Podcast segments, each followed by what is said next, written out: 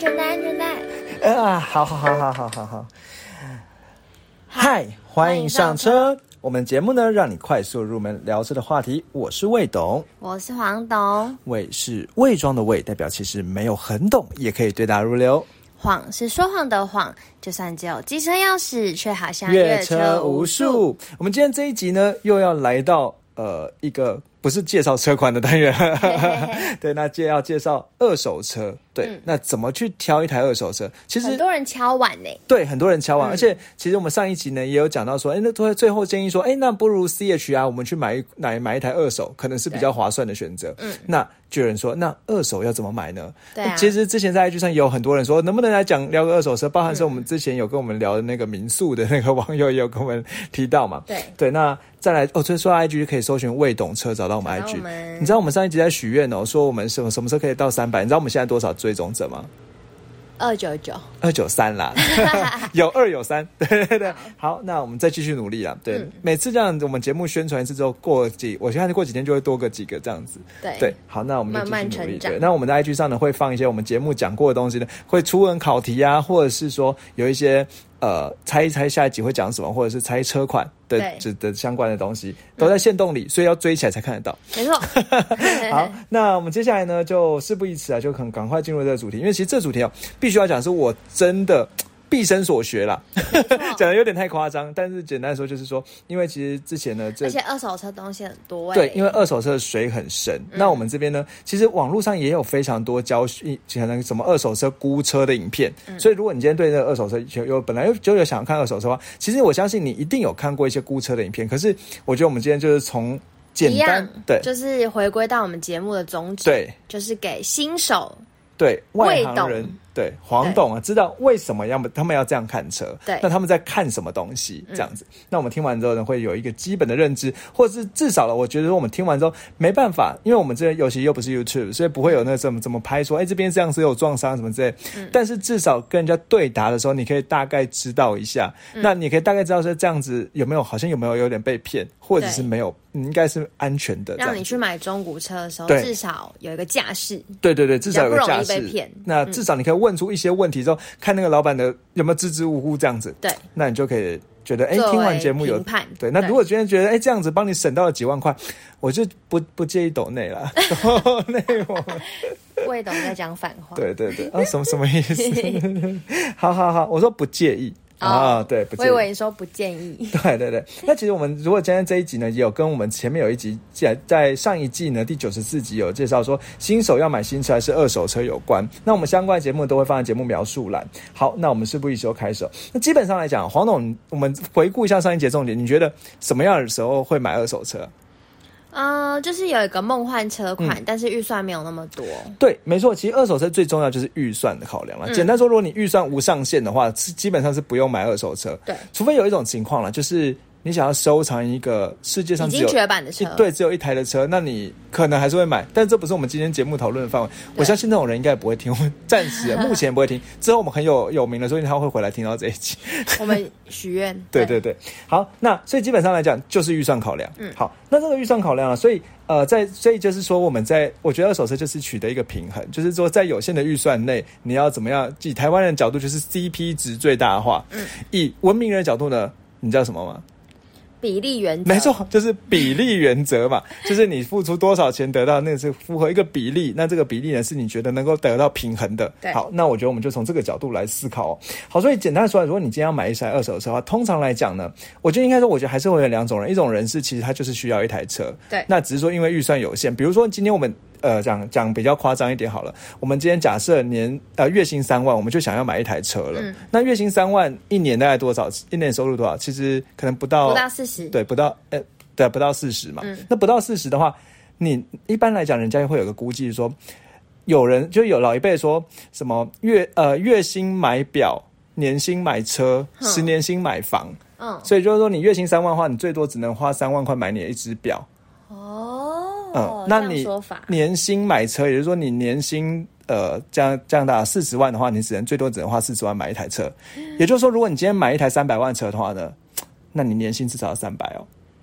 太夸张了吧？嗯，这个是比较负担得起的。嗯，对，那因为其实这个车呃还有很多养护的成本啊什么之类，所以考量下去之后，其实大概这个年薪，然后十年薪就是哎你一十年的薪水用来买一间房，所以如果你今天买的房超过你十年薪水的话，那你可能会觉得很辛苦。嗯，对，好，那我们回讲回来了。其实我我之前看过有一些有一些统计哦，就是说你讲年薪买车也有一点硬哦，嗯，所以要年薪八折买车。哦，对，是比较安全的。所以，比如说，如果你今天呃当个科技新贵，那然后呢年薪两百好了，嗯，那你就是花一百六十万买车。所以你能买什么车啊？呃，我们可以去听我们那个 CP 值高的那特斯拉 Model 三啊，呃，Lexus 的 U 叉啊。如果你想要再马上马上买上去，那拜托你再再多多努力一。点对对 对，那不然的话还有一种选择。买二手车车，没错，就是我们又回到我们今天这一节单对，元，很会扣、哦，想不到吧？不要以为我们有拉太远哦。对 对对，想不到吧？好，所以讲回来呢，就是当然你会先有一个预算，预算的取取的一个平衡嘛。那再来呢，在这个预算下面呢，基本上来讲，你会设定一些好的一些要的规格，比如说你会大概知道说，可能哪几款车是你想要的。这个我觉得就是每因人而异。我们今天不这不是这一节重点。好，那再来呢，可能呃确，比如说确定好规格嘛，比如说你就是喜欢，我们下一集会介绍那个 Volvo 的车没，错它就是买二手。对对，那你可能就是有一定，比如一定的需求是你想要空间啊，或什么的什么的之类的嘛。那设定好这些规则，或者是你一定要有 ACC，要有三百六十度的环境，要有天窗，你设定好这些规或是我一定要双 B 之类的，对对对对一种比较民生路对线。，那你设定好这个规则的时候，接下来就再加上一条规则，这条规则呢是二手车的内规。嗯，第一，车龄要大概五到十年左右。哦如果超过的话呢，对新手来讲有点太难了，太深了，深了。太水就会太深，对那个水位呢就会让你窒息。对对，那另外呢，就是里程呢最好是十五万公里以下。啊，如果超过十五万公里的话，一样会让你窒息，那个水就太深了。好五万公里。对，那也就是说，你在这几个条件下面呢，你可能呢就只能选选择特定的车了，因为加上这些条件之后，你的选择车款可能就会变少。好，那再来就是刚才讲说那个预算，就是再加上预算嘛。那再来就是，其实除了预算之后，还有一个会影响钱的，就是那个车的排气量。嗯，就比如说有时候你看一台什么 Lexus R 叉三五零，哎，好像那有有在这些要求里面，但是呢，哎，它的排气量是三千 CC 的。哦，要缴很多税。那哎对，没错，没错这个时候你可能就要担心一下了，因为如果一个三千 CC 的这个排气量的话呢，你可能牌照税就是一千五一呃一万五了，嗯加上燃料税七千二，所以加起来就是你一年要付两万二的税金在上面。是一笔支出。对，也就是你可能一台车二十万，但是你每年要花个两万，好像哪里怪怪的。对，对，就是这样子这种感觉啊。那当然，从这个排气量也会跟它的油耗有关系。嗯好，所以通常来讲呢，就是以新手来说，排气量建议是在两千 CC 以下的。哦，不对要负担太大。对，这样才比较负担得起。那其实我们之前也有讲过，但是两千 CC 的排气量呢，一年就是一万七左右。嗯，对我那时候还讲一两万了，一万七左右，查了一下资料，就是呃牌照税一万一一二三零，加上燃料税六一六一八零。好，那大概是两万七左右。嗯好，那这样的话可能是比较负啊，讲到一万七左右是稍微还负担得起的。嗯好，那如果再上去呢，不要看那车便宜，因为那个牌照、燃料费这些东西会压死你。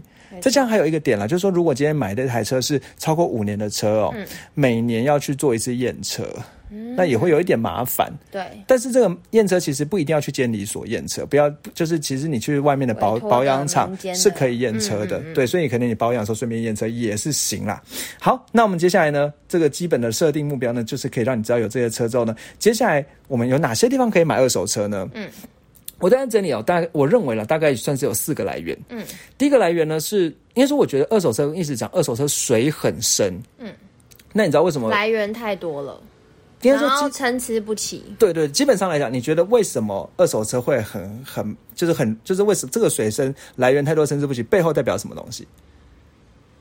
没有一个标准背后代表说你很容易花花冤枉钱嘛，哦。对不对？这个猜不到我要讲什么，想说你要 白眼讲哪个方面 没有啊，就是简单说，就是你怕买错嘛。因为你怕被骗嘛，哦因为它其实叫所谓的资讯不对称，因为车商知道很多资讯，但是你不知道这种情况，那、你就会被骗嘛。所以基本上来讲，我认为怕三件事情，好，第一个叫不安全。嗯什么叫不安全？简单说就是事故车。如果这车曾经有重大事故撞过、伤过、伤到主要的结构的话，你不知道，你看不出来。嗯，那你下次出车祸的时候，可能这个结构就没有那么牢固，你就被压扁在里面。很恐怖哎、那这个绝对不能买嘛，对，对不对？好，那另外呢，第二个就是你怕买回来之后呢，修的钱比买的钱还贵，哦，很不划算欸。对，就是不划算嘛，因为你原本就已经在意钱了，结果你发现你买一台车，就发现修又花了十，比如说花了十万买一台车，修又花了十万，你觉得哎、诶我到底在干嘛？为什么我不花个十五万买一台车，然后好像还比较便宜？嗯。对对对，好，所以你要之后要修，那通常来讲，什么时候之后要修？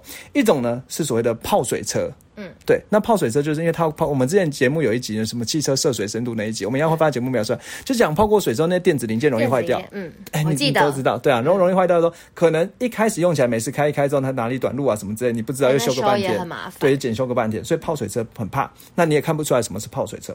那再来还有一种车叫做所谓的调表车，调表车呢，哦，跟里程有关。对，就比如说他可能已经开了二十万公里，嗯但因为他知道市面上的人呢买十五万公里以下的车，所以他故意调个九万给你，嗯然后你看不出来，嗯，对，那就那这个调表车其实也是之后代表他开的比较多，所以之后要换呢要修的东西比较多。可能会比对较，多。那可能会情形，或者是它有一些故障在里面，什么引擎啊、悬吊啊、变速箱啊会漏油。嗯那漏油呢，可能有时候要拆变速箱什么，反正修起来呢，可能有时候个五万、十万就就掉了。嗯，对那还有一种车啦，就是计程车伪装成一般车来卖。哦，还有这样哦。对，那这个也是怕，就是可能也是因为它里程比较高，或者是它可能呃，如果计程车才说在台北地区可能走走停停嘛，嗯，那走走停停可能会对积对啊，会积碳啊什么之类，嗯就是你要换修起来也会比较麻烦，会比较多东西要修，然后里程数也高这样子。嗯总之就是不要么不怕不安全，要么怕最后要修。反正就是消费者在意的几个点，对，都有可能会因为卖家知道你在意，所以用别种方法避开，然后你就对被骗。这就叫做。水很深。嗯那还有一种可能比较夸张一点，就是卖家不诚信。嗯卖家不诚信呢，小的就是比如说他把刚才上面的那些问题呢，呃，隐藏起来，可能也比较小啦，对的。嗯还有另外一种叫做 A B 车嗯，A B 车就是在网络上放一台车，结果到现场看的时候说，哎，没有这台车，哦那台车再调到别的地方给你另外的，哎，你要不要看这一台也可以。哦，好像有听过对，会这叫。A B 车。那 A B 车呢，其实也是卖家不诚信。卖家不诚信，基本上来讲，这种人你要给他个几十万，也应该要怕怕的吧？先缓缓应该要怕怕嘛，对不对？还有一种呢，就是叫做他在他的合约上面写说，那个原车点交恕不负责。也就是说，你今天签完名之后呢，卖家就就不干卖家的事了。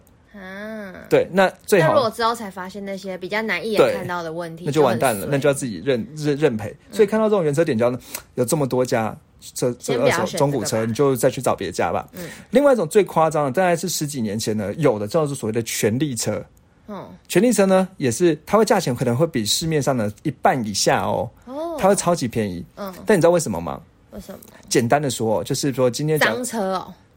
类似，但不是脏车啦。嗯就比如说今天有一个人，他借了钱，借了钱之后呢，呃，还不出来，就把车呢到当铺把它当掉。嗯那当铺呢有了这台车之后呢，他就把这台车呢再卖给别人。嗯但是这台车其实因为它是还不，它是先用银行贷款带来的钱，嗯所以他卖给别人之后呢。那个其实车的债主是银行，嗯所以你今天买了这个全利车，开停到外面去呢，可能银行看到还可以直接把它倒掉、拖掉、调走哦。嗯，好怪哦。对，然后你就会觉得，哎，我的车怎么不见了？然后银行就说，因为那不是你的车。那你知道怎么去分什么是权利车吗？不知道。简单说，只要你能够拿到这个车的行照的话，那就不是权利车啦。通常来说，哦那如果你今天拿到拿不到行照，那就是很有可能，然后又价钱又很便宜，就可能要小心啊，不要觉得自己捡到便宜。嗯对，那我觉得这个，然后其实像我之前在那个我公司附近，就看到地上有一个。就用那个粉笔写的字，写说什么中租脱掉，就中租就是那个也是可以贷款的公司，他已经就可能已经把某台车调走了，啊，对，而且写个车号这样，就中租已经收，他写中租收回，哦。对，然后就写那个车号，我就吓死这样，然后哦，原来原来真的是发生在我们身边哦。好，所以我们怕的就是这件事情不安全。要维修或者店家不诚信，那店家不诚信其实事情可大可小了。嗯对。好，那所以呢，要怎么去避免呢？基本上来讲，来源就很重要了。嗯好，来源呢，大概我整理出来，大概分成四种。嗯第一种呢叫做原厂认证的中古车，嗯，这个最没有问题，最安全最就是比如说你今天是一个奥迪，奥迪旁边有一个原厂认证中古车的奥迪，嗯宾士旁旁边有个宾原厂认证中古车的宾士，这个你应该有看过。有对，那原厂认证中古车呢？嗯，基本上最安全，但是最大问题就是也最贵，对，因为它最没有上述的这些问题。你就因原厂认证，你还会怕那个什么？什么重大事故啊、泡水啊、卖家不诚信啊，这些东西他一定不可能砸为为了这个赚赚这品牌，对啊，为了赚这几万去砸自己品牌没有意思嘛？对，那叫原来，当然它应会简称 CPO，叫做认证车啦，certif 呃 certif certificate 啊什么啊呃 pre owned car 这样子。好，那叫做 CPO 认证车啊，那这个最贵，但它可能相对而言就是就。你比较不用担心，但是你也省不到多少钱。嗯，对。那另外一种呢，就是一般的二手车商。那要不然二手车商通常来讲，就是赚他收车价的十十到十五帕左右。嗯，所以他其实赚的利润呢，也可能没有到那么你想的这么多。好，那。呃，有比如说有一些知名的车行，那这些知名车行很多 YouTube 呃影片上都有，比如说什么在细直有小狮汽车啊，在大直有什么捷运汽车啊，在桃园有两千，桃园中立有两千中古车，什么日荣，然后呢高雄有巨匠，那这些你如果能够上得了名字的。相对而言，我会觉得说比较好的料和尚跑不了庙啦，因为他也是在建立，他就是在建立品牌嘛。对，那就不会比较不用担心什么卖家不诚信啊的这些问题。对，那再来就是还有一种叫做所谓的中中古车认证联盟。嗯，那这种联联盟认证的车呢，通常来讲也会比较安全一点。嗯，但是我觉得这个等一下我们后面会再讲。好，那再来呢，还有一种来源是外汇车。嗯，好，其实外汇车也就是二手车啦。嗯，外汇车一定是用。通就百分之九十九都是用过的车，那外汇车是二手车价的打个再打个九到九五折这样子，会再便宜。就是市面上二手车，假如说假设卖九十万，那外汇车就是卖八十万这样子。对，好，那这个我们再做一集来介绍，今天不讲。好，那最后就是个人卖家。哦，自己有车想卖了。对，个人卖家通常会再更便宜一点。嗯，那因为你知道一件事情，二手车商抽成，对他还是要赚个十到十五嘛。那也就是说，呃，个人卖家卖出就是。你就可以用二手车商的收车的价钱去买到车，嗯，那就会比较便宜一点。不过最大问题就是个人卖家就就是你就不知道他诚不诚信啊，因为他不需要自己的品牌嘛。嗯，那有没有什么泡水啊，什么事情你也不知道。嗯，对，那你就风险相对来说比较大。对，而且你就是要会看。还有一种尴尬的情况就是个人车商是你的亲戚，这种就不要去买。你知道为什么吗？为什么？你知道亲戚这种事情很烦。嗯，买的车好和买的车不好，你都会觉得很烦。为什么买的车好的时候，他每天过年说：“哎，你不觉得这车很好吗？哎，你们是在卖给你赚到了。”每天问你：“哎，你那个车现在怎么样？卖掉了吗？什么？”你就很尴尬。买的车不好呢？呃，那个是不是哪里有问题？怎么可能？我给你的时候都好好的，怎么怎么怎么会在看到你身上有问题？不要了，不要了，不要跟亲戚买车。对。过多的人情压力，对人情压力太高，那个心理负担成本的远大于它的售价，你不如多花个三万五万去外面买吧。对，对对对，除非是那个亲戚哦，就是。呃，你这一整个车库的车，对，有很多车，或者他本来就是做二手车行的，嗯，那再说嘛。好，那我就没有这种倾向。好，那再来，所以呃，我觉得基本上来讲，这样算是有基本的认知了。那再来就是我们要了解，又是一台二手车大概多少钱哦？那二手车呢，有一个一定要会的术语，就是你要跟人家嘴炮的时候，嗯，二手车你要他会什么？它有个专门术语叫做一车一况一价，嗯，就是。同样的车，但是每台车的车况不一样，所以价钱就不一样，所以没有绝对的多少钱。嗯，就是下次对下次跟你的时候，就是一车一况一价这样子。嗯，那简单的说了，车怎么样的车呢？是嗯呃品呃可以卖比较贵的，就品牌好、热门度高、颜色对、里程少。嗯，那品牌好就是比如说以什么双 B Lexus 叫做品牌好。嗯，对，那。如果以国产品牌的话，当然就是双田嘛，Toyota 跟 Honda。嗯，好，这样子叫品牌好。那热门度高就是这个车款不会太稀有的。嗯，那你知道为什么热门度高跟它的价钱会有关系吗？零件啊，对，零件有关。那再其实还有一个点，就是说，其实车商哦，你有想过一件事情是，车商买进来一台车之后，它那个周转率很重要。比如他现在买进来一台车，到底是没呃下个月就卖掉了？还是半年才卖掉。嗯，那如果半年才卖掉，他要准备一个车库啊，要有空间，对，在那边停嘛。对，那是这个时候它价钱就会比较高，比较对，就是它可能应该说价钱就比较低，因为他想要赶快卖掉，赶快脱手。嗯，对。那如果今天那个车是热门的，那可能价钱就会比较高。那有时候价钱高起来的话，还不如去买新车。嗯，对，这也是要评估的。对，那颜色呢？简单说，黑色、白色卖的比较好嘛，对不对？好，那在里。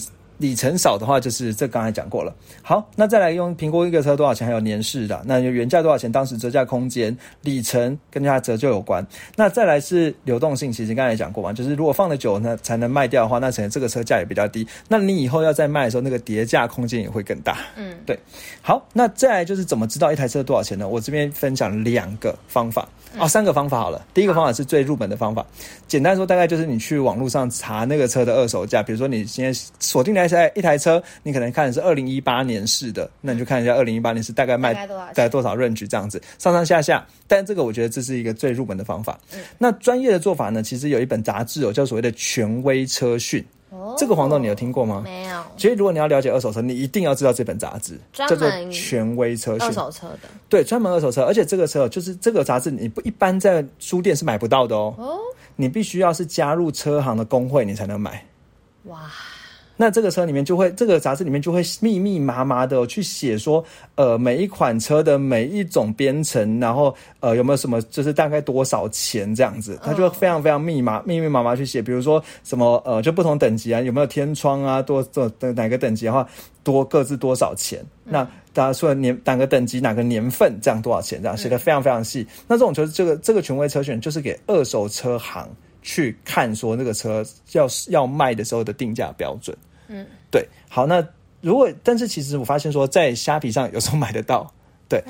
那最新的权威车讯呢，应该是第四百一十六期，就是二零二二年四月的前权威车讯。那在虾皮上呢，一本大概卖八百到一千五左右。哇，蛮贵的哎。对，但是如果你今天想要买一台二手车的话，它可以一个，就是二手车商也在看这本，你也在看这本，你那个就价钱会比较有输那么多，对，价钱会比较有信心。嗯，对，大家知道说，哦，他卖这个一百六十万，也是这个在这个 range 点里面，对对对，在这个 range 里面这样子。好，那再来呢，还有另外一个方法，另外一个方法呢，不一定每个人都做得到，但是如果有的话呢，可能也不错。你有黄总，你有保保险吗？有啊，你有保保险吗？对不对？那你的保险业务有在做车险吗？应该有吧？好，如果他有在做车险的话，其实他问他也有可能会知道，哦，对会帮每个车估吗？因为只要在保车险的话，有一条，因为通常有两条，一条是失窃险，嗯，一条呢是车损全毁。那失窃跟全毁呢，他们都会有一个赔偿的金额。嗯，那这个赔偿金额呢，通常就是这个车的售价再低一点点。嗯，就比如说你今天一台车，然后他就会那个保险的上面就会告诉你说，全全损的话呢，要赔你一百万。嗯，那这个全损一百万，其实通常来讲就是它二手车价再低一点，就是它的杀价的底线了啦。嗯，你要杀杀到这里，不能再杀下去了，那个车好像就要赔了。对，那所以这也是一种，就是可以知道。那当然，如果你今天保险的业务不知道的话，也可以请他帮忙问一下，说，哎、比如说你今天特别，比如说你今天想要买来一块一些比较热门的车款，那可能他很很他一定办过这个险，就会知道。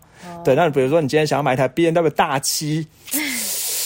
那可能要请他帮忙打听一下，那那个呃，比如说呃，二零一八年的大七，嗯，那呃什么呃，什么就是什么选配，那现在大概都那选配不重，那应该是这个险里面不会包含选配啦，所以那就二零零八年大七可能什么呃四十 i，呃那七四零 i 那能多少钱这样子，那他就会可能会查得到。好，那这样子就比较不会有行，因为行情上就没有问题了。嗯，好，那确定价钱之后呢，接下来就是你要就要去看车啦。对，对，那看车的时候呢，其实你知道一件事情，跟我们刚才讲过，一车一况一价嘛。嗯那接下来就是要看况，车况怎么样。对，那看车况呢，嗯，基本上来讲有一个条件，就是因为我们要说看车况，你要知道我们要看什么东西。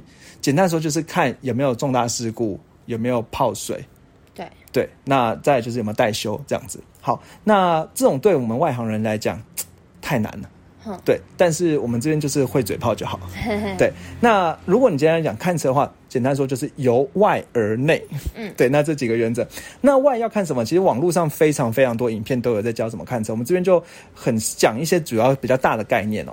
首先呢，你要先看是它的重大，就是车的主要结构有没有有没有有没有撞到。那比如伤到主要结构的话，那就是代表它不安全嘛。哦对，那主要是看引擎和行李箱。那引擎室呢，就是要把引擎盖打开，去看它那个螺丝有没有被转过的痕迹。就是引擎盖的边边的螺丝有没有被转过？那如果有被转，那怎么知道有被转过没有被转过？简单说就是螺丝如果是六角形的螺丝，它的那个角角上面如果有银金呃有银色的，它可能都原本都有白色的漆嘛包住，但如果有银色，就代表它转动过那个螺丝。嗯，那动过这个螺丝，然后就可以问他说，哎，这个是。就可以，因为我们都不太会看嘛，就是问他说：“哎、这个是为什么会修这边这样子？”那如果今天引擎盖完全都没有螺丝拆装的话呢，基本上来讲，大概引擎盖没有装，没有换过，没有换过就代表应该前面没有被撞过对，应该是啊，对。那看螺丝在装，看焊点有没有变形，然后看引擎室里面的干净程度，这样子。那干净程度其实也是跟他平常有没有照顾车有关啊。那接下来看完前，看后面，看屁股。看屁股呢，一样是看那个，请行李箱把行李箱给打开，看行李箱那个螺丝有没有转过，一样原理啊，就是说如果今天有撞过的话，那代表行李箱螺丝一定会拆装，嗯那拆装的话就代表有问题，那就可以问说，哎，这边这里是装拆到哪这样子？嗯对，好，那如果基本上来讲，然后再来就是你把行李箱打开之后，里面不是通常会有一个隔板，然后可以掀起来看，对就行李箱里面那个你要掀起来看一下，看一下下面有没有怎么样。好，那前后看起来没问题之后呢，接下来呢就要看门。好看车门呢，后门比前门重要。哦，对为什么？因为后门呢，它其实是连接后叶子板。嗯那如果后叶子板被撞到的话，通常会伤到车的主要结构。嗯所以呢，就是看后门的，一样看后门的每一个焊焊接的点有没有，比如说有些点很密，有些点很疏，就是通常来讲，车出来的时候，那个焊接的点应该要是等距离的。那如果不等距离的，那应该就是后面有处理过。嗯，对，那处理过呢，就问一下。对，因为你因为因为基本上来讲，如果你问一下人家心虚了，你就可以看出来。嗯，对，那看后门呢，看前门，四个门都看一下这样子。那再来就是。你可能看门板的时候，把窗户降到最低，然后看那个窗户里面的缝隙，里面的颜色是不是铁色的？那如果不是，里面的颜色超白超亮的，那这个门看起来也很有炸的感觉。对对对哦，好，外边外观看完之后，接下来要做泡看是不是泡水车呢？就是看那个脚踏垫，把脚踏垫翻到最里面去，它旁边就是通通常可能在呃驾驶的左前脚或呃左前脚地方有一些塑胶板，把它搬开，看里面的线路有没有很多那种泥巴的感觉。那如果有泥巴就是泡水，这个也不要不要相信它。好，那再来看轮胎，看轮胎呢就要看轮胎的年份。好，那轮胎年份跟车的年份要不要不要不能差太多？比如说你今天说，哎、这个车是二零一八年的，那现在到到现在有四年的时间，那四年时间通常来讲有可能轮胎换过。但也有可能没有换过。那如果轮胎没有换过的话呢，它的轮胎可能上面就会写什么呃零五一八，你知道什么意思吗？就跟我们节目一样嘛，就是一八年的第五个礼拜。对对对。嗯那如果在如果接跟出厂年份接近的话，代表轮胎是没有换过。那如果轮胎有换的话呢，可能了解一下，是因为里程数高啊，怎怎么的？对对对。然后再来就是看轮圈有没有刮伤，这个轮圈铝圈上刮伤还蛮明显的。嗯，对，那其实这是外观啦，这个通常跟外观安全性没有关系，只是你可以拿这个刮伤去跟老板杀个价。嗯，再来呢，小技巧，对，再来那个碟盘里面有没有吃钩？就是那个碟盘，你要用手摸摸看它是不是平的。那如果碟盘的吃钩的话，要一样杀个价，因为这个东西要换，之后要换，换的话又是一笔钱。嗯，对，好，那再来，我觉得再来看车内装哦。看车内装其实有一个很重要重要，就是说看内装的保持度。嗯其实内装的保持度远比里程重要。哦，真的哦，对，里程很高呢，如果内装保持度是很好的，比如说椅子呢还是很有支撑性啊，方向盘，很好，嗯，不一定。但是嗯应该这样讲哈，我我觉得黄黄总讲也没有错。但是简单说就是，有时候如果你长时间开高速，那高速的话里程就会很高啊。但实际上来讲，你可能坐在车里面都没有动来动去，就是对那个车也不太会有积碳啊什么的。所以，如果你今天常常在开市区，虽然简反过来讲，就是你常常在开市区走走停停，所以那车可能很容易积碳，然后内装呢损耗程度很高，但它里程很少。嗯，那这样子就反而比较不好。对，所以可能看内装、看椅子有没有太瘫软啊，方向盘有没有磨损啊，排挡头啊，或手刹车啊，反正总之就是手每天会固定摸的那些地方有没有很明显的被 摩擦掉的痕迹。所以不怕里程高，怕的是内装差。嗯，那再来呢？这边都没有问题之后呢，接下来就看一些边边角角的东西，比如说我们要测要测试每一个电动窗。天窗、手套箱、椅子，任何的卡榫可以动的东西都能不能动来动去？因为有时候你可能忽略掉，回家之后才发现说，哎，一个电动窗升不起来，嗯，对，或者是哎一个椅子不能倾倒，就尴尬又。要修，所以每个东西都要确认一下。好，每个可以动的关节都看一下。好，那再来就是。再来就是你很吹毛求疵的话，可以开始看车灯和车窗上的序号有没有连号。嗯那如果没有连号的话，可能就是换过。对，好，那再来呢？你可以上网查通病，比如说它我们变速箱顿挫啊，或者是悬吊嘛、余震，这个我觉得就是嘴嘴啦。那如就是嘴嘴炮，人家就当跟朋友嘴炮说，哎，你会看车，但实际上你不会这样子。比如说你停车的时候呢，看那个进档的时候，如果今天那个进档，就是你比如说你把你。停车的时候改成低档，要到三到五秒才有动力的话呢，那可能就代表这个车变速箱已经有问题了。哦对，那或者是你把排到低档或排到 R 档的时候，会不会有突然有一个空的撞击感？嗯哦，这个都是嘴炮，就是我也是照着嘴炮讲的。好，那一样是变速箱有问题。好，或者是开车的时候呢，如果你一直的加速的时候，你发现说引擎到三千转都还不换挡，而且又不是运动模式的话呢，那可能是变变变速箱变速箱里面电磁阀要爆了。嗯，那这个也是要修一笔钱，所以看它那个能不能顺利的升档，能不能顺利的降档这样子。好，那再来还有一个看内装的环保材质啊。那这边全部看过之后呢？嗯，就是基本上老板想骗你还是可以骗你，但至少有没有觉得很详细？比较厉害一点啦。就是你可以跟人家讲一下，或者是你今天到一台车的时候，你可以装模作样，因为基基本上如果老板做贼心虚，看到你装模作样的时候，他也会错嘛，因为他不知道你的，因为虽然你不知道他背景，但是他也不知道你的背景啊，所以你其实你真的超强啊。哦，对，还有一件事哦，你要看车的时候，你一定要带一支手电筒，你不要用那个手机的手电筒照，你就是至少花个一百块去买一支手超级亮的手对，很 pro 的照一照，老板就会怕你。然后这个每一个有受伤什么都可以跟他讲，这个扣一点钱，那个扣一点钱，这个当当杀价筹嘛。嗯，对，好，那杀一杀杀下来，老板会有。如果今天在一些比较冷门的车，老板可能就会觉得说，好了，这个赶快脱手了。对那比如说，尤其比如说有时候你可能上网看，哎，这台车你已经喜欢，过了两个过了两个礼拜之后再去看，哎，还没卖掉。嗯，你可以就开始存存起来，准备再过了一个月没卖掉之后开始去杀价。对，但也要想想看，为什么他那么久还没卖掉啊？对，说不定你去看的时候，发现他其实车况很糟。嗯，对，那我们之前也有看过这种情形。对啊，对好，那刚才上面讲的呢，就是你装，就是装逼用的，就是你装会用的。那至于我们懒人呢，怎么办呢？其实基本上来讲，就是如果今天有那个车商有中古车认证联盟的话呢，那是可以相信的。对对，比如说有什么 SUM 联盟、SAVE Safe 认证联盟，然后什么 HOT 好车大联盟，这是才这三家台湾最常见的。对那这种认证车呢，基本上联盟车呢，呃，是可以相信。可是应该说，这个联盟车它加入联盟之后，其实这个所谓的联盟，它背后是在做汽车贷款的。对哦，比如说那个 SUM 后面是汇丰汽车，就是米珠必须的汽车贷款。嗯那 Safe 呢后面是玉龙玉荣的集团，一个叫、哦呃玉融融资的融，它是一样是做你上的汽车贷款的。嗯对，那什么好车大联盟，反正就是这些都是一些汽车贷款的公司，它开的联盟。然后基本上来讲，这些联盟的认证车呢，它就是如果你今天要买它要贷它的话，就要贷那那一家的贷款这样子。哦，对，好，那基本上认证联盟的这件事情，联盟是 OK 的，但是你去买联盟认证的车，你要注意，它虽然是认认证联盟车，可是它有没有被认证，又是另外一回事。你听懂我意思吗？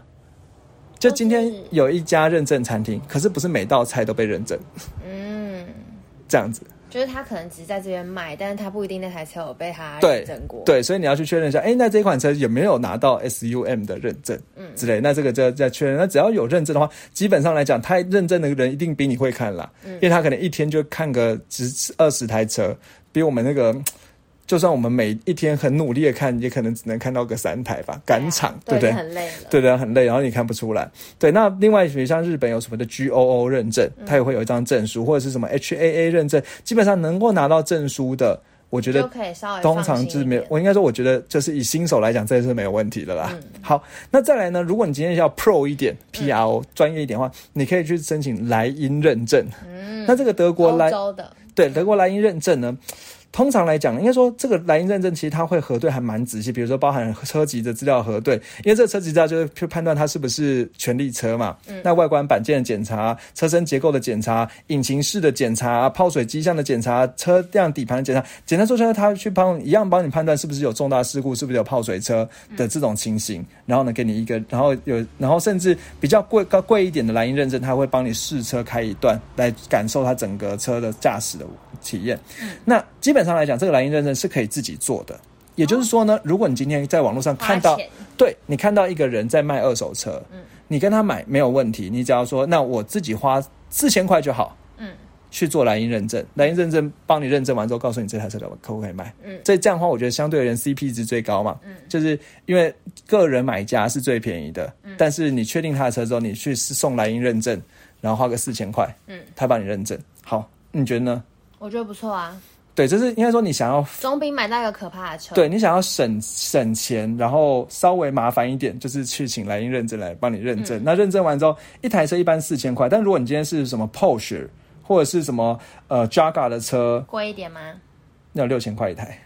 对，那如果他要帮你做道路驾驶的话呢，可能就是五千，呃，一般就是五千块一台，特殊车辆是七千五一台。嗯，好，那另外呢，它这个检测时间一到两个小时了。那检测完之后呢，如果你今天要他出一份全彩的报告书的话，要直接给他一千块。哦，对但但是我觉得这个你拿了一个这个花个简单花个一万块有找，你今天可以对这台车比信心有好很多。那这也是一个方式啦。当然有一些特殊的车型莱茵认证不能认证，你直接上网搜寻就好。比如说他跟你讲说什么，呃。劳斯莱斯、法那个兰博基尼、法拉利是来因认证不给你认证，因为他说他哦布加迪也不行，他说因为这些车呢，他经验不足，嗯，对对对，那或者是像有一些什么呃，反正就是有一些车那种不能顶起来的车啊，有车斗的车啊，车龄十五年以上的车啊，这种来因认证不帮你认证，所以你可能。反正如果你要买个车龄十五年，你应该不会去找来因认证啊，对对对。好，那这样，所以简单的说啊，就是说，我觉得下一个结论哦，下一个结论就是说，其实买中古车、我、最担心的是所谓的水很深，就要么就是不安全，对，要么就是要修很多，嗯，对不对？那这些东西呢，其实呃有很多方法可以可以有可以解决对，可以解决啊。比如说你今天直接找原厂认证，或者是找有知名的二手车商，再加上拿一个认证，或者去找个人买家再去拿一个认证。那只要有认证，基本上来讲，我觉得就是可以相信的。嗯，对。那当然就是至于车价的部分，刚才有大家讲了一些做法，比如说你可以花个一千块买一本那个什么权威车讯，或者是你透过保险的关系去要到那个车的保险的全损价钱是多少。对，对，那大概就可以做个估价，是说那这就款车不用担心底价在多少？那当然你要准备准备一点获利空间。刚才讲过说，通常一个呃二手车商就是赚十到十五趴，所以也就是说你底价卖一百万的车，你其实你花花个一百一、一百一十五是可以的啦。嗯嗯，对，是可以的啊、你说他可能开价就开一个一百二，你跟他杀个杀到一百一，他可能就见血了。嗯嗯，对，那当然我觉得也不用做人做到这么绝，反正大家交易开心让，大家都有获利空间。对对对对对，那这可能是一个参考的方式哦。好，那我想呢，我们今天的节目呢就顺利的哦，顺道一题战士，你知道吗？台湾一年有多少二手车在交易？两万台，你知道是新车挂牌多少吗？十万，黄董啊，黄董，我们不是嗯，今今今年才刚开始就讲去年一年有四十万台吗？好，那那十万，所以什么十万？中古才有十万，没有，没有？每年一百万辆上下。哈，就是新车挂牌，新车挂牌，中古车是超车大的市更场。多？对。啊，跟我想的完全不一样哎，对难怪听众都在敲碗中古车，对，就是其实它是个超级大碗市场，因为你可能啊我都不知道一开，哎因为基本上来讲，你买中古车的人就是中古车、中古车、中古车、中古车买下去。哦你有没有发现？有有有，一台换一台，对，那买新车的人也会一开始买新车之后，后面中古车、中古车、中古车，嗯嗯，所以中古车真的是水很深，但是市场很大，市场非常大。对长知识了，对，那基本上在路上其实很容易看到，比如说年式旧的车，但挂新的车牌，哦就是中国车。再最后复习一下，我们或者是看那些外汇车啊，哦，它对就算在里面吧，对，外汇车，对对外汇车也是。但是因为如果外汇车它有一些什么外汇车未，就是你去看去搜寻外汇车未挂牌的话，那它会挂在新车挂牌里面。哦，对，但它进来的时候，它如果没有挂牌的话，会算在新车里面了。嗯好，那就是我们之前有讲过车牌有一个口诀，怎么看这个车的年份？什么香港对的，，二零一四香港那天超爱饮酒，对，就是二零一四年的 HKN 叉 N N T 那天叉 A E J，好，那就是看那个车牌顺序，你就大概知道说，比如说如果是年的，对，如果是 B J 开头的，就是二零二一年的车，嗯。但是如果它看起来是旧年式，哇，那就代表是可能是中国车。喽，那最新的二零二二年是干到 P 了，嗯。好，就是 B P 开头的，对，嗯。好，那我想呢，最后呢有一个最重要的时间了，来。什，么？有什么好吃的推荐？这件事很有趣，要先讲一下。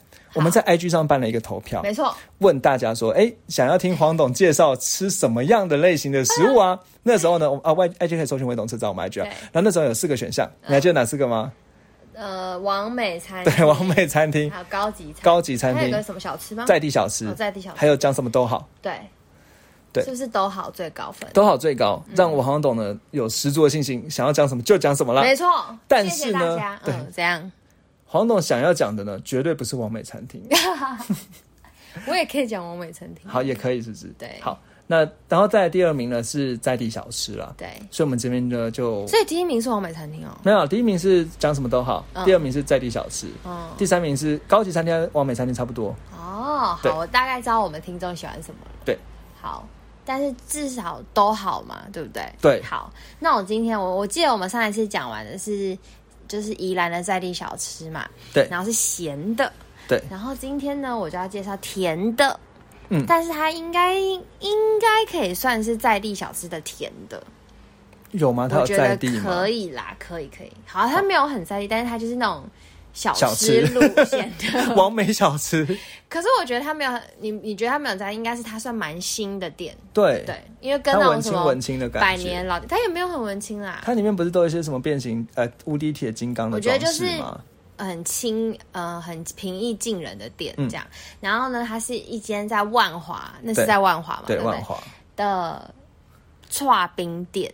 对，它算是在广州街观光夜市了。对，我们最近很爱跑去那边，嗯嗯，对，还有很多小吃哦。然后我们今天先介绍一个让我，就是因为我觉得我会那么喜欢它呢，是因为它让我有意外的好吃，比我想象的还要好吃。嗯。好，它就是一家叫做冰雪叔叔的店，怎么写？冰块的冰。雪花的雪，蔬菜的蔬，然后两个叔叔这样，叔叔。对，蛮可爱的名字。好，要吃什么？它是一家吃串冰，嗯。的店，它它应该招牌是串冰，但它有卖一些就是什么健康餐盒，嗯，然后还有那个一些甜汤之类，但是它主要主要是它的串饼，而且呢，它最有名的就是我们今天要介绍的，嗯，就是它的超级芋头牛奶冰，Super。taro 吗？Taro，我一直不知道怎么念。然后呢，它它其实还有一个是超级地瓜牛奶冰，嗯。好，然后还有一个就是如果你两个都很想吃，你芋头跟地瓜选不出来的话，它就是什么好像什么双酱吧，还是什么双色的，嗯，对，反正就是 mix 起来有芋头又有地瓜的冰。好，那我今天因为我本身是一个超级芋头控，所以我就点了芋超级芋头牛奶冰。然后呢，它就是这样一大堆串冰，然后呢上面淋了黑糖酱。黑糖浆以外呢，它上面有一大堆芋泥做的酱，就大家自己去搜寻那个芋泥酱，真的看起来超好吃。如果你也是芋头控的话，你一定会非常想吃。好，然后呢，我就想说，好，我刚刚为什么它很好吃？你可以分享一下，就是它的好吃的点是什么吗？好，就是它做的怎么样？描述。就是它很绵密嘛，嗯就是可是酱它是芋头酱，它当然要很绵密。好，所以我一开始就以为说，哦，大概因为我本身就是太爱那个酱，所以我觉得它其他东西都不好吃也没关系，我就吃它的酱，我就已经很开心，因为它上面淋一大堆那个芋头酱，我看着就很爽，就很想吃这样。嗯好，但是当我吃下去的当下呢，这个超级芋头牛奶冰，它除了那个酱以外，它旁边会撒上很多的综合圆，就是有小的芋圆跟大的芋圆跟一些汤圆。嗯，然后呢，还有一些芋头块。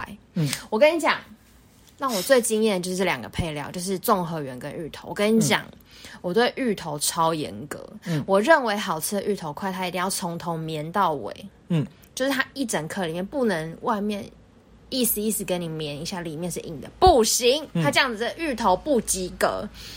但是我看到照片的时候，就觉得啊，它大概就是这种芋头。但是我吃进去的时候，它从头绵到尾，外跟内都是一样软。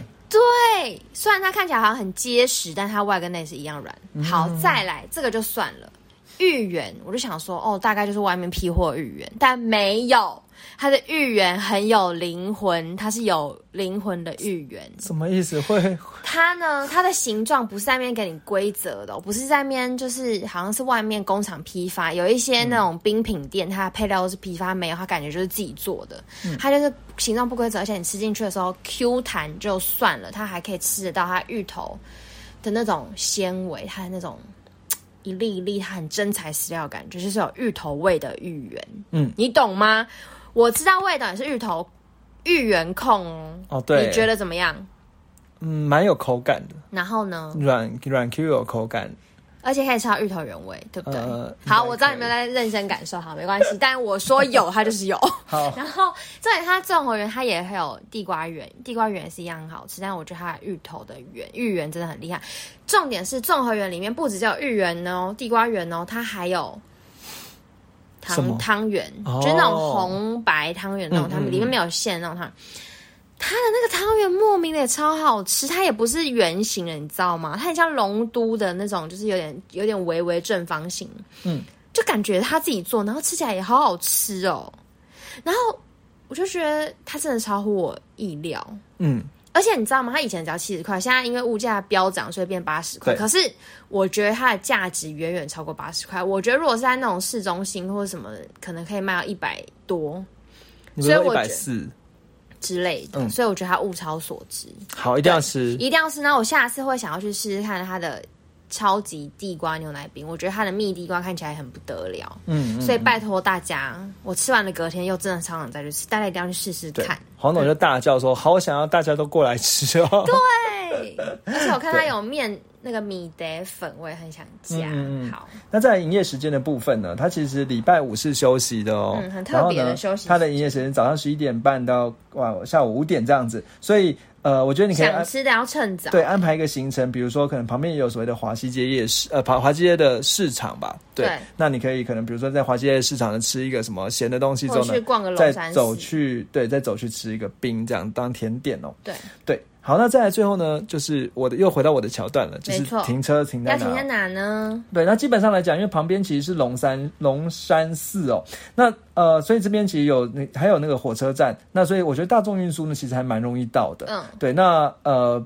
就是以那以那边的紧凑程度呢，其实我觉得说不一定要开车去，但是如果你今天不一定是不住在北部的人，你哎就是要来这边就是开车的话呢，我觉得有几个地方可以停啦。嗯，那第一个是离它最近的停车场，其实叫做所谓的桂林路体桂林路底体外停车场，但是它这个以物理距离最近，或者是龙山河滨停车场物理距离近，可是相对而言那边到走过去呢，我是觉得有点无聊，没有到很好逛。嗯，那如果今天想要好逛的话呢，其实是可以搜寻一个叫做梧州街停车场，梧是那个一个木在一个无人的那个呃。一个五在一个口的那个五啊，那五洲街停车场呢，它其实停完之后可以直接走进去旁边的对广州街逛逛夜市就可以，先逛一下。对，但是夜市可能以那个时间点，营业时间可能 没有对啊，所以你可能是你先去吃去。进进去就吃完之后，再出来夜市吃这样子。对对，那当然就是龙山市的龙山市的下面也龙山市旁边的公园下面也有停车场。对啊那所以这然后可以先去你可以龙山寺。对，可以先停在那边，然后是龙逛龙山寺，然后这个这个广州街逛逛夜市一起逛这样子。嗯对，那也是一个不错的选择。好，那最后呢，呃，就是几件事情跟大家讲了。嗯那第一件事情其实是。呃，如果应该说，如呃，对不起，我大家这就可以搜寻魏董车找到我们 IG，那我们很喜欢可以在上面跟大家一起互动，然后有些现实动态可以玩。对，那再来第二件事情是我们其实我们最近呢也一样在做一个车主访谈的计划。对，对那下一集呢我们会介绍 Volvo 的 V 六零的车款。那如果今天有一些呃有一台自己的车，应该说有一台车啦，只要你用车超过一年的时用车用车超过一年的时间，然后是现在市面上买得到的车款，那不管是年不管年式，比如说那个你 V V 六零呢是。一五年试也没关系，只要现在市面上也有 V 六零，那我觉得我们就可以约一下，一起在车上录一段节目，可能只要花你十分钟的时间录一段节目，那我们就可以跟大车主跟大家分享说，你觉得这台车开起来怎么样啊？等等，那效果就还蛮像是我们上一集 CHR 类似那个样子。对对，那当然我们会改善收音了。很多网友说他觉得收音不太好。对，那最后一件事情呢，就是听完之后你会觉得说你。会想要买二手车吗？嗯那也欢迎在我们节目的那个 Apple Podcast 给我们五颗星留言，跟我们分享你有没有买过二手车或买车的错经验。对都很想知道。对，好，那我们今天节目就到这边喽。好谢谢谢大大家，拜拜